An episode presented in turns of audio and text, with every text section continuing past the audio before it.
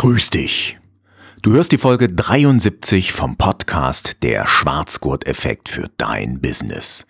Dem Podcast für Selbstständige, die ihre eigenen Bedürfnisse achten und natürlich die ihrer Mitmenschen.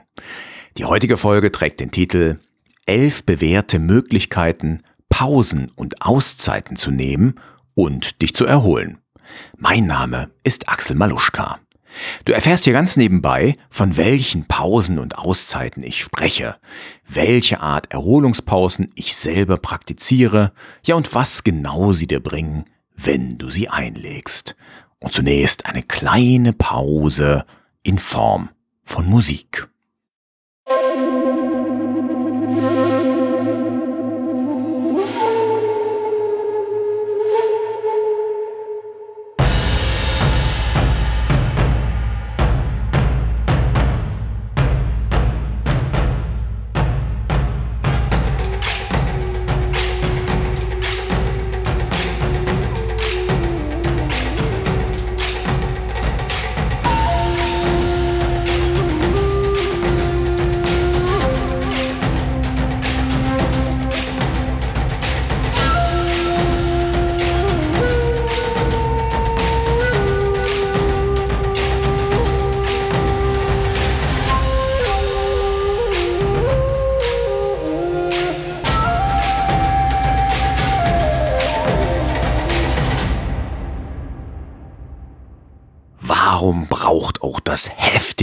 Arbeitstier Pausen? Ja, also ganz ehrlich, auf die Frage will ich gar nicht so wirklich eingehen. Wenn du mal äh, googelst, warum sind Pausen wichtig, findest du ohne Ende Treffer. In den Shownotes werde ich dir mal einen Artikel bei Quarks und Co., der Wissenschaftssendung, verlinken. Da findest du ganz gut aufbereitet verschiedene Ergebnisse von Studien und so weiter. Also wir brauchen Pausen. Zum einen, um leistungsfähig zu bleiben, um gute Leistung zu bringen, uns gut konzentrieren zu können, um gute Ergebnisse zu liefern, aber auch um natürlich gesund zu bleiben. Also in dem Sinne will ich jetzt auf das Warum an der Stelle und heute gar nicht eingehen. Sondern ich komme mal direkt zu der Frage, was ist denn eine Pause? Also welche Pausen, welche Auszeiten meine ich? Oder äh, kannst du mir mal eine Definition liefern von dem, was du heute behandelst? Und für mich sind Pausen und Auszeiten im Endeffekt all diejenigen Zeitabschnitte, die nicht mit Aufgaben gefüllt sind. Ja, also wo du keine Aufgaben erledigen musst oder willst oder sollst. Und im Endeffekt geht es ja immer darum, um das Verhältnis zwischen Anspannung und Entspannung. Und alles, was der Entspannung dient, all das sind Pausen oder Auszeiten.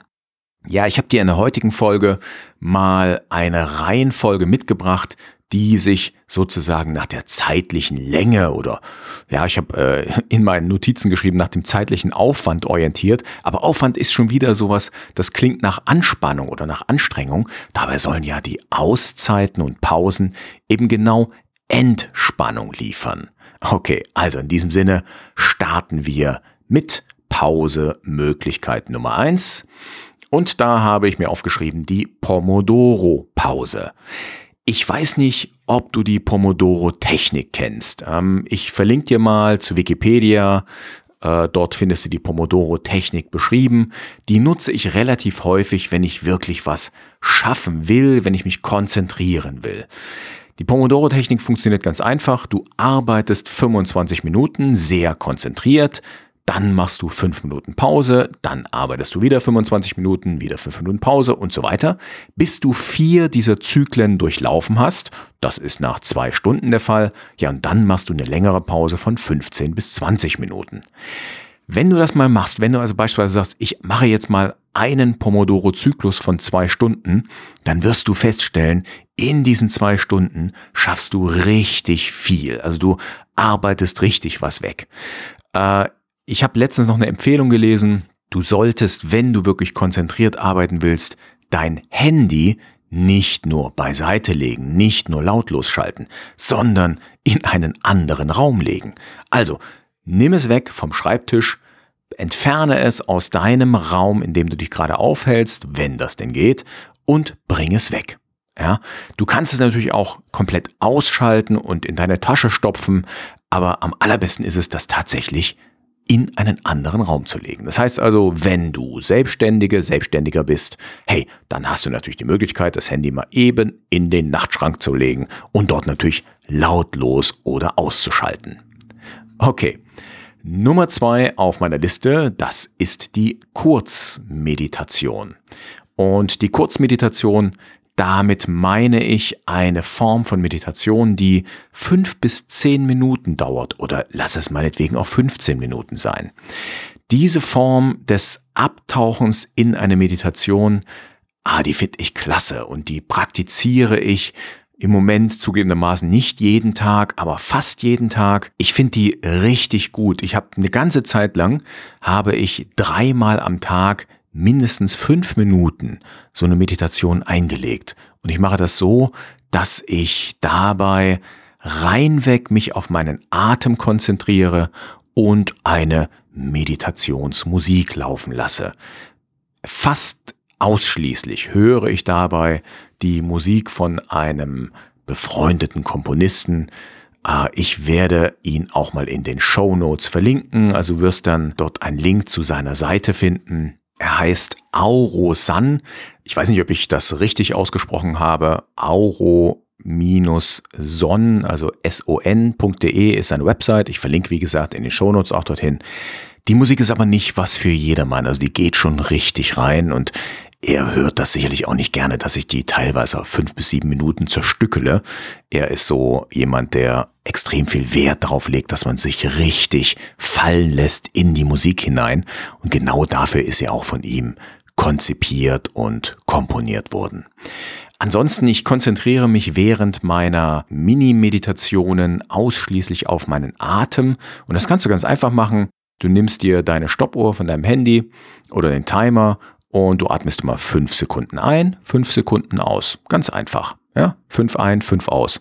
Ähm, mit verschiedenen äh, Programmen, Apps, ähm, bei mir ist das glaube ich Samsung Health heißt das Ding, äh, kannst du auch so Atemübungen einlegen, also Entspannungsübungen, da kannst du dann festlegen, alle wie viel Sekunden ähm, möchtest du ein- und ausatmen, sieben Sekunden, acht Sekunden, zehn Sekunden, wie auch immer du es gestalten willst. Ja, und das finde ich echt gut. Du tauchst also wirklich mal kurzzeitig ab, bringst deinen Geist runter und ja, nimmst eine kurze Auszeit vom Alltag und ich kann dir das wirklich nur empfehlen. Ich habe in einem Buch gelesen von dem Maxim Mankiewicz heißt er, glaube ich. Da hat er ein schönes Beispiel gebracht. Meditation, das ist ein bisschen so wie wenn du ein Glas hast, in dem beispielsweise Wasser und mit Sand vermischt ist. Und dieser Sand wirbelt in dem Wasser herum, also das ist äh, gemixt. Und wenn du das Glas abstellst, dann setzt sich der Sand am Boden ab und das Wasser wird klar.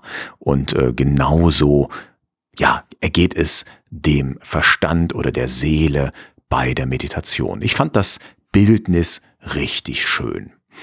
Eine andere Möglichkeit, so eine Kurzmeditation einzulegen, ist natürlich eine geführte Meditation. Da will ich jetzt gar nicht weiter groß eingehen. Da hast du aber im Allgemeinen jemanden, der dich anleitet, der dir vielleicht etwas visualisiert mit einer schönen Musik im Hintergrund. Und äh, da kannst du dann eben diesen Anleitungen und der Visualisierung, den Bildern folgen und kannst dich auf diese kleine Meditation einlassen. Probier das mal aus, wenn du das bisher noch nicht machst. Ja, die dritte Form des Abschaltens ist für mich essentiell. Und du wirst es nicht glauben, aber das mache ich tatsächlich praktisch fast jeden Tag. Also ich würde mal sagen, in den letzten 20 Jahren habe ich, ja, ich würde mal sagen, an 6,5 von 7 Tagen diese kleine Auszeit abgehalten. Und zwar rede ich vom guten alten Mittagsschlaf. Diesen Mittagsschlaf, den lege ich ein. Ich knall mich also in mein Bettchen. Also ich muss auch in meinem Bett liegen und ich döse dann so kurz weg. Im Normalfall wache ich dann nach 15 bis 20 Minuten wieder auf und bin echt gut erholt. Also mehr braucht mein Körper, braucht meine Seele da auch nicht.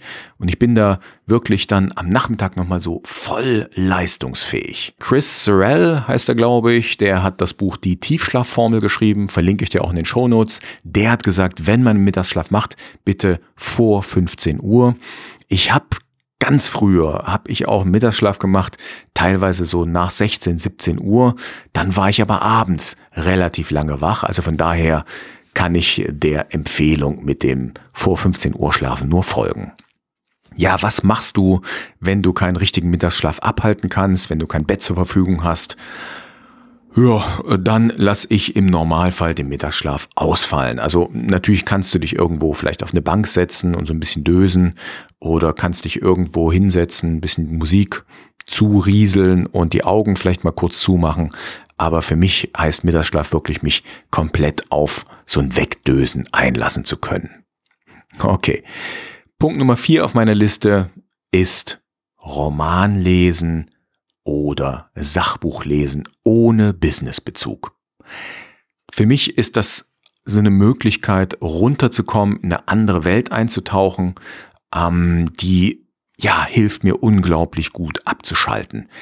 Ich habe übrigens mit Absicht nicht aufgezählt, äh, sich vor die Glotze zu hängen oder vor den Bildschirm, vor das LCD vom Computer oder sowas und da Serie zu gucken oder Film zu gucken, weil das für mich eine andere Form des Abschaltens ist, die lange nicht so erholsam ist, wie eben ein Buch zu lesen. Und tatsächlich ist bei mir Ritual vor dem Schlafengehen, sowohl vor dem Mittagsschlaf als auch abends vorm Einschlafen, lese ich fast immer in einem Roman. Und ähm, ja, das ist für mich tatsächlich eine absolut notwendige Möglichkeit abzuschalten, eine Pause einzulegen oder mich eben auf das Wegdösen, auf das Einschlafen vorzubereiten. Punkt Nummer 5 wäre dann die mittlere bis lange Meditation. Und da rede ich von einer Meditation, die mindestens 30 Minuten dauert. Da muss ich dazu sagen, ähm, da bin ich kein Profi. Das heißt, da kann ich nicht aus eigener Erfahrung sprechen. Mir fällt es tatsächlich schwer, so lange zu meditieren. Also ich habe das versucht, ähm, mache das auch immer mal wieder, dass ich mir tatsächlich solche Auszeiten nehme, wobei wenn ich jetzt zurückdenke, seit unser Sohn auf der Welt ist, habe ich, glaube ich, keine längere Meditation mehr eingelegt. Äh, könnte auch sein, dass meine Frau da mh, mm, unerfreut wäre. Ich weiß es gar nicht. Ich habe es einfach nicht versucht. Äh, aber früher, also als ich noch nicht Papa war, da habe ich häufiger mal auch solche Formen der Meditation, also einfach längere Meditationen versucht. Und ähm, ja, es tut gut, aber ich finde es äh, sehr anstrengend, über einen so langen Zeitraum den Verstand tatsächlich abzulenken. Das sage ich auch ganz offen. Punkt Nummer 6, und das geht dann doch schon wieder in Richtung ein bisschen Meditation, das ist der Spaziergang. Und ja, ich mache fast jeden Tag einen Spaziergang ähm, von, ich sag mal, im Schnitt jetzt im Moment 30 bis 60 Minuten. Und zwar mache ich den meistens gemeinsam mit meinem Sohn oder natürlich gemeinsam mit der gesamten Family, also Frau, Sohn und ich. Und ähm, ja, wenn ich mit dem Sohn unterwegs bin, dann habe ich meistens die Ohrstöpsel drin und höre mir einen Podcast an. Da geht es natürlich darum, keinen Business-Podcast zu hören, wenn ich das Ganze als wirkliche Pause ein stufen will. Ja, dann höre ich einen Podcast. Ja, zum Beispiel äh, höre ich im Moment den Podcast zu dem Wirecard-Skandal. Das ist echt spannend. Äh, aber auch so Unterhaltungspodcasts, die jetzt nichts mit dem Business zu tun haben. Und das ist dann für mich so eine Art, ich sag mal, Gehmeditation. Äh, natürlich nehme ich immer mal die Ohrstöpsel raus und beschäftige mich ein bisschen mit meinem Sohn. Also von daher ähm, hat das verschiedene Aspekte. Punkt Nummer sieben und die sieben ist eine Glückszahl und wahrscheinlich steht das auch deshalb hier, das Karate oder Sporttraining. Ja, warum trenne ich das? Ähm, mein Trainer, der Jürgen Höller, der sagt immer, ja, wir machen ja hier keinen Sport, wir machen Karate. Und natürlich ist in unserem Training äh, sind sehr viele sportliche Anteile drin. Wir machen ja auch Kräftigungsübungen, Dehnungsübungen und so weiter. Aber im Endeffekt ist tatsächlich unser Training kein reines Sporttraining. Für mich ist das Karate-Training tatsächlich eine richtig gute Möglichkeit, mental abzuschalten. Denn ich muss mich voll und ganz auf unsere Übungen konzentrieren. Wir machen ja immer Partnerübungen. Und ich sage mal so, dadurch, dass wir die mit Kontakt ausführen, muss ich mich konzentrieren, weil sonst kriege ich Schmerzen. Ja, also wenn ich da nicht bei der Sache bin, dann äh, ernte ich Schmerzen, dann werde ich halt getroffen, dann werde ich ungünstig getroffen etc. Und äh, das tut weh und das will ich nicht. Also ich muss voll aufmerksam sein, ich muss sozusagen meinen Alltag und all das, was mich vorher angespannt hat, muss ich vergessen. Das ist natürlich hier jetzt eine andere Art der Anspannung innerhalb des Trainings, aber ich kann mental super gut entspannen, so möchte ich es mal sagen. Und wenn wir dann eben mit den sogenannten Pratzen arbeiten, das sind so Gummipads, auf die wir dann einschlagen und eintreten, hey, da kann man wirklich mal alles fallen lassen, alles rauslassen und das ist echt cool. Das kann ich nur empfehlen. Die achte Möglichkeit, Pausen einzulegen oder Auszeiten, sind Entspannungstage oder auch das, was wir früher Wochenende genannt haben, also wir Selbstständigen. Ich weiß, alle Angestellten freuen sich immer aufs Wochenende oder nicht alle, aber sehr viele meiner Erfahrung nach.